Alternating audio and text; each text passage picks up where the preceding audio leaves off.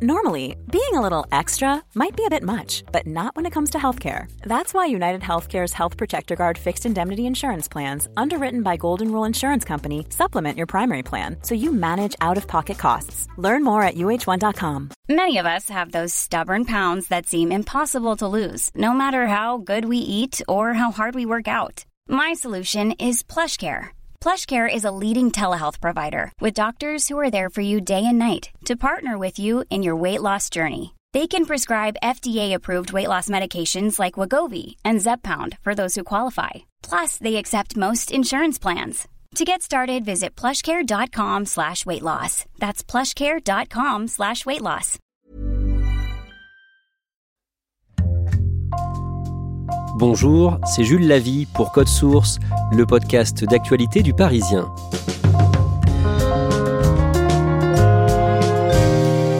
Le jeudi 28 octobre, à Paris, Mathieu Langlois, 51 ans, a témoigné au procès des attentats du 13 novembre. En 2015, il était médecin-chef du RAID, cette unité d'élite de la police, quand il est entré dans le Bataclan le soir de la tuerie pour porter secours aux victimes sous la menace et dans l'urgence. Chez Code Source, nous avons eu envie de prendre le temps d'écouter cet homme pour qu'il nous raconte à la fois son parcours et ce qu'il a vécu ce soir-là. Mathieu Langlois est avec Ambre Rosala. Mathieu Langlois n'est plus médecin pour le RAID, mais il a gardé la carrure imposante qu'exige ce poste. Il est grand, a le crâne rasé et des yeux très bleus. De tous les entraînements qu'il a suivis au sein de cette unité, il y en a un qui est resté gravé dans sa mémoire. Celui qu'il a fait la veille des attentats de Paris, du vendredi 13 novembre 2015. Le jeudi 12 novembre, on avait simulé une prise d'otage avec plusieurs blessés dans une école. Sur l'exercice, euh, les victimes, c'était des, euh, des mannequins en plastique euh, qu'on voit dans les, dans les vitrines. Il y en avait une dizaine. Je me suis dit à moi-même, je fais tel geste, tel geste sur certains, et puis je les ai pris sous mes bras pour les évacuer. On était dans l'exercice, donc dans la simulation. Un peu plus de 24 heures après, c'est pas du tout, du tout pareil. Mathieu est né à Paris en 1970 et grandit dans un milieu favorisé. Son père est ingénieur et sa mère ne travaille pas pour s'occuper des trois enfants de la famille. Adolescent timide et réservé, il s'épanouit en faisant beaucoup de sport, notamment du ski de boss ou du rugby. En parallèle, il est de plus en plus convaincu que sa vocation, c'est de sauver des vies. Après le bac, Mathieu commence donc des études de médecine en région parisienne.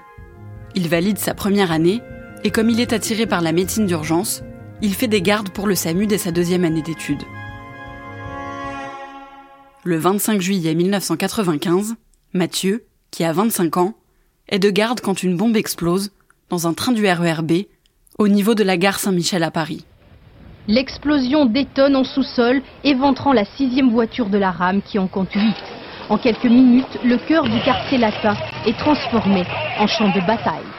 On est descendu dans le métro, donc bah, évidemment, il y a une ambiance assez, difficile, euh, il y a des odeurs, il y a des visions qui sont quand même assez atroces. J'avais pas encore assez d'expérience pour être euh, vraiment pleinement dans l'action. Et euh, donc on a attendu sur le quai un peu qu'on nous confie une victime et puis on est remonté ensuite euh, sur euh, ce qu'on appelle un poste médical avancé qui était le café qui faisait l'angle des quais et du boulevard Saint-Michel. Et là, moi je me suis occupé donc de cette victime. Là, on, là je savais faire. Le fait d'être resté calme et surtout de faire mon métier m'a rassuré d'une certaine manière en me disant bon ben voilà c'est possiblement ta voix. Pour moi, c'était un signe que euh, je me trompais pas. Mathieu se spécialise dans l'anesthésie-réanimation. Il fait son internat à Lille, obtient son diplôme en 2000, puis trouve du travail à l'hôpital de la Pitié-Salpêtrière à Paris. En 2007, son profil de médecin urgentiste très sportif tape dans l'œil du nouveau patron du RAID, l'unité d'élite de la police nationale. Il lui propose d'intégrer l'équipe des six médecins du RAID qui accompagnent les policiers dans leurs interventions, souvent dangereuses, pour secourir d'éventuels blessés. Après plusieurs mois d'hésitation et de discussion avec sa compagne de l'époque, il accepte. C'est un poste qui est exigeant. Ma vie, elle a changé parce que je me suis retrouvé confondu dans une équipe qui n'est faite que de policiers. On est totalement intégré. Donc, il faut plusieurs fois par semaine euh, s'entraîner à porter le matériel. Euh, qui est lourd. On a 30 kilos à peu près euh, sur le dos avec du, matériel médical. Et donc, pour faire notre métier de médecin, c'est-à-dire euh, faire ne serait-ce qu'un pansement tout bête quand on est à l'hôpital, ça peut devenir très compliqué si vous avez un, un masque qui vous aide à respirer parce qu'il y a un environnement qui a des contraintes qui vous obligent à porter un appareil respiratoire isolant, par exemple tout l'environnement dans lequel on va travailler, ça demande en permanence d'y être confronté si vous voulez ensuite arriver à faire votre métier sous forte contrainte. Pouvoir euh, gérer un blessé alors qu'il y a des grenades euh, de tous les côtés, que ça tire, c'est très particulier, c'est pas infaisable, mais c'est par contre infaisable si vous vous entraînez pas euh, et de façon très dure. Mathieu continue de travailler à la Pitié-Salpêtrière en tant qu'anesthésiste réanimateur. Mais il s'entraîne tous les lundis, mercredis et jeudis au RAID. Au fil des entraînements, il tisse des liens très forts avec ses coéquipiers médecins, mais aussi policiers, qui deviennent comme une deuxième famille pour lui. En 2012, Mathieu est nommé médecin-chef du RAID. En plus d'intervenir avec son équipe, c'est désormais à lui de prendre les décisions pour organiser le secours d'éventuelles victimes.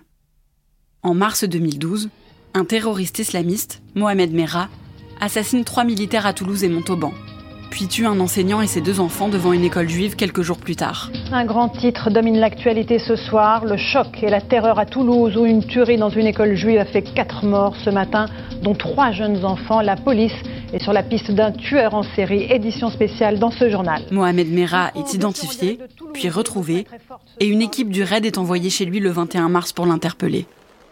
Un premier assaut est donné, mais Mohamed Merah ouvre le feu et blesse deux policiers.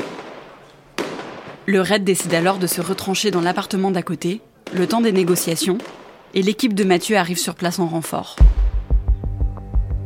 Il y a un temps d'attente, il faut savoir gérer ce temps-là. Et surtout pas être sous tension et pression en disant voilà qu'est-ce qui va se passer? Je me souviens avoir mangé les, deux sachets de fraises tagada dans une chambre d'enfant où euh, j'y attendais. J'en avais marre de voir les sachets de fraises tagada. Je les ai mangés. Euh, j'espère que le petit garçon m'en voudra pas. Et après, il y avait un autre truc, c'est euh, les regards entre nous. Moi, j'étais qu'avec des opérateurs du RAID, on se connaissait par cœur, mais je voyais que dans leurs regards, ils me regardaient d'une façon différente, parce qu'il y avait de l'attention, le niveau de menace était vraiment élevé. Ils me regardaient, et leur regard voulait dire euh, Je vais aller au feu, mais, mais t'es là, on compte sur toi. Et moi, mon regard devait leur dire Écoute, euh, je suis là si t'es blessé, mais par contre, toi, tu vas me protéger. Voilà, chacun son rôle. Après un siège de 32 heures, l'assaut est donné le 22 mars. Vous les entendez derrière moi Depuis à peu près 20 secondes, on entend des tirs en rafale, des tirs à l'arme lourde vraisemblablement. Mathieu entre dans l'appartement du terroriste en même temps que son équipe. C'est sa première grosse intervention. L'assaut est très violent et plus de 300 coups de feu sont échangés pendant plus de 10 minutes. C'est la fin, c'est la fin de la, cavale tragique de Mohamed Merah. Il n'est pas possible que ce ne soit pas l'issue qui, qui, nous parvient dans quelques, dans quelques minutes. Mohamed Merah meurt dans l'assaut et deux policiers sont légèrement blessés. Mathieu les prend rapidement en charge et tire déjà, avec le patron du raid, les premiers enseignements de cette intervention. On a commencé à ce moment-là à visualiser ce qu'allait être euh, la problématique des tueries de masse, avec euh, clairement un environnement euh, ultra hostile.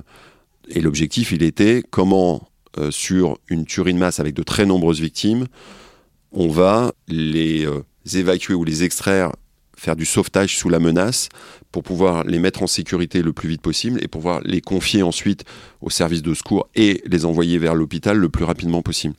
On s'est mis à construire ce qu'on a appelé ensuite la doctrine médicale d'intervention. Depuis, Mathieu et ses coéquipiers répètent cette doctrine sans cesse lors de leurs entraînements. Le 13 novembre 2015, Mathieu Langlois passe la journée au bloc, à la Pitié-Salpêtrière, comme tous les vendredis. Puis il rejoint sa compagne de l'époque. J'arrivais à un concert euh, en banlieue parisienne avec euh, mon ex-femme. J'ai écouté le, mais vraiment le début. Et ensuite, euh, mes deux téléphones et mon beeper sonnent. Le message dit retour service attaque terroriste sur Paris. Mais sans préciser, sans dire plus. Donc je sors juste pour donner un coup de téléphone et puis j'y retourne pour dire à mon ex-femme qu'il faut que je retourne euh, en urgence sur la base du raid. Mathieu arrive à la base du raid et enfile son équipement calmement, comme il l'a répété des dizaines et des dizaines de fois. Il apprend que des fusillades ont lieu sur plusieurs terrasses à Paris et au Bataclan.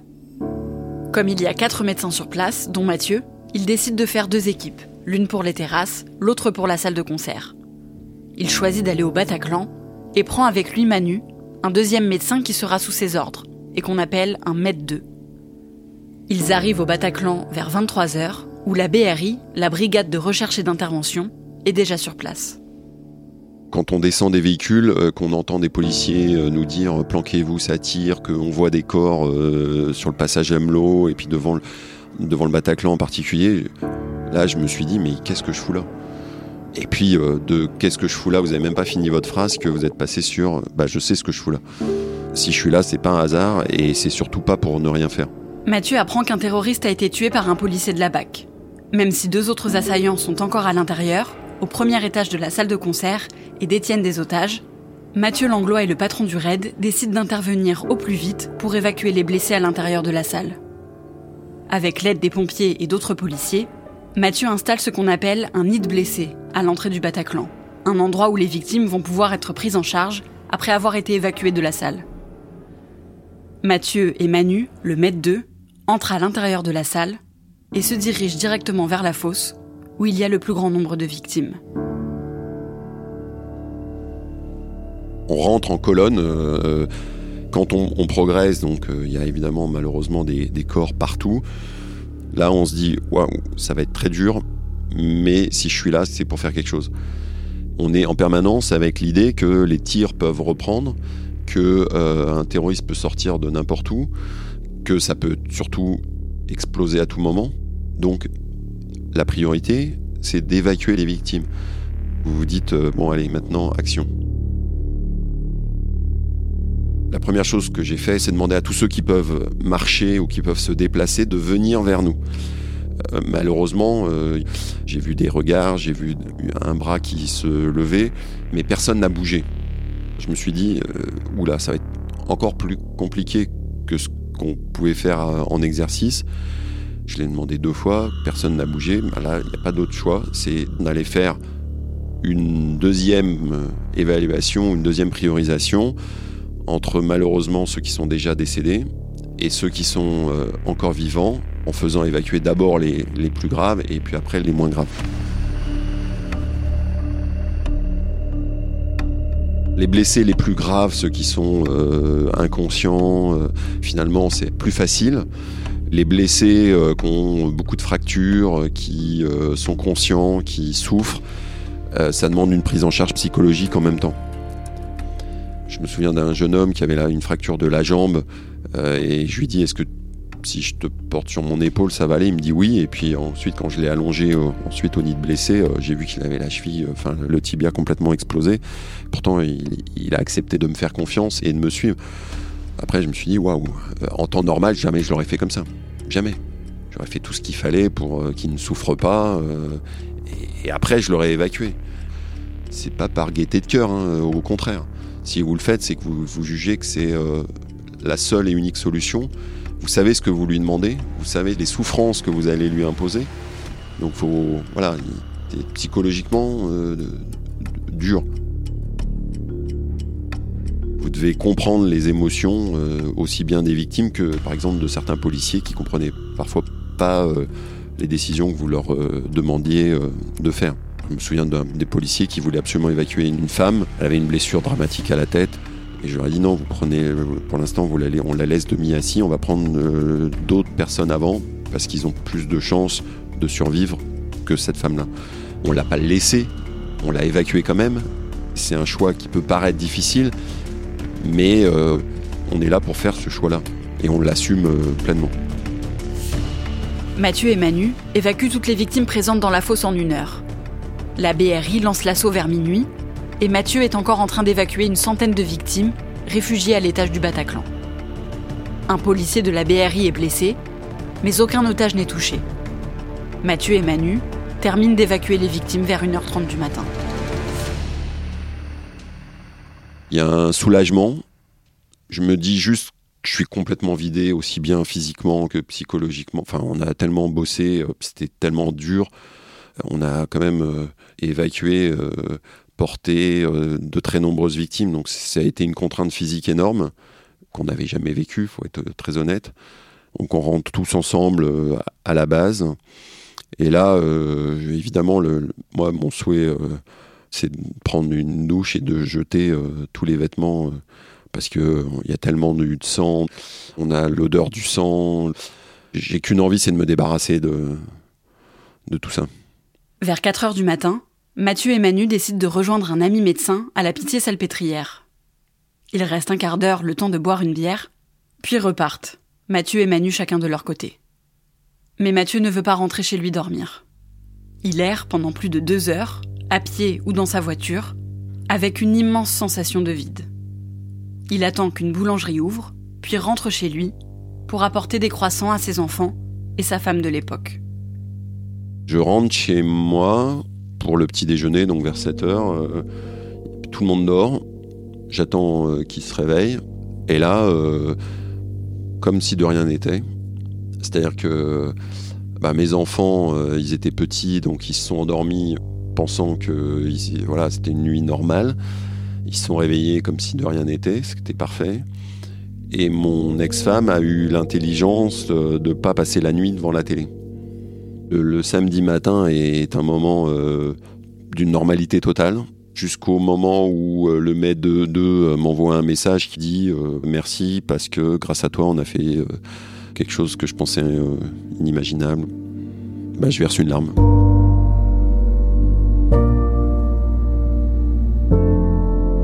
savais qu'on était préparé pour ce type de mission, que ça avait été particulièrement dur, mais qu'on avait donné le, meilleur de nous-mêmes, en tout cas le maximum. C'est un entraînement qui est dur, c'est euh, un métier très dur, qui prend beaucoup sur la vie personnelle, mais, euh, mais voilà, ce soir-là, on savait pourquoi on, s'entraînait autant et pourquoi on était là.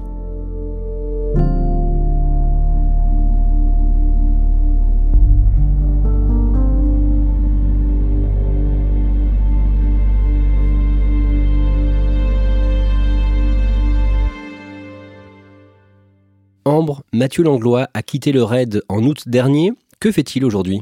Alors, il euh, continue à exercer un peu en tant qu'anesthésiste réanimateur, mais il a surtout ouvert une boîte de conseils et en fait, euh, il se sert de ses très nombreuses expériences euh, sur le terrain avec le RAID pour faire de la formation à ce qu'on appelle la médecine tactique, c'est-à-dire la médecine d'urgence dans une situation avec une forte menace et des blessés à évacuer, donc des fusillades ou des attentats par exemple. Est-ce qu'il a peur que le raid lui manque au bout du compte? Non, il n'a pas peur, ça lui manque pas aujourd'hui, ça fait pas très longtemps, mais pour l'instant ça ne lui manque pas. Il m'a expliqué que ça avait été une expérience euh, très enrichissante pour lui, qu'il avait noué des liens très forts avec ses coéquipiers, mais aujourd'hui euh, il estime qu'il a fait son temps et qu'il était temps de faire autre chose. Merci Ambre Rosala et merci à Marine Legrand et Pascal Aigret pour leur aide. L'actualité du procès des attentats du 13 novembre est à suivre en direct sur leparisien.fr avec euh, les articles de nos reporters qui couvrent cette audience historique. Cet épisode de Code Source a été produit par Thibault Lambert, réalisation Julien Moncouquiol. Code Source, le podcast d'actu du Parisien, est disponible sur toutes les plateformes. Nous publions un nouvel épisode chaque soir de la semaine. N'oubliez pas de vous abonner pour ne rien rater. Vous pouvez nous suivre sur Twitter, nous laisser un commentaire sur votre application audio préférée ou nous écrire directement code source at leparisien.fr.